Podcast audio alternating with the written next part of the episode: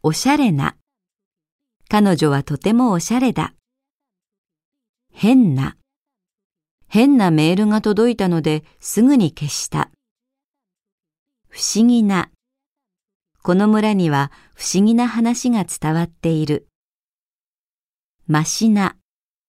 咳がひどかったが、うがいをしたら前よりましになった。無駄な。落ちると分かっているのに試験を受けるのは無駄なことだ。自由な。赤ちゃんがいるので自由な時間がほとんどない。